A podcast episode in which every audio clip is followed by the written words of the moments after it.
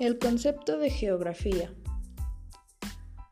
proviene de los vocablos griegos geo, que significa tierra, y grapos, que significa descripción, lo que se traduce como descripción de la tierra. Aunque podemos encontrar diferentes definiciones, la más completa es la siguiente.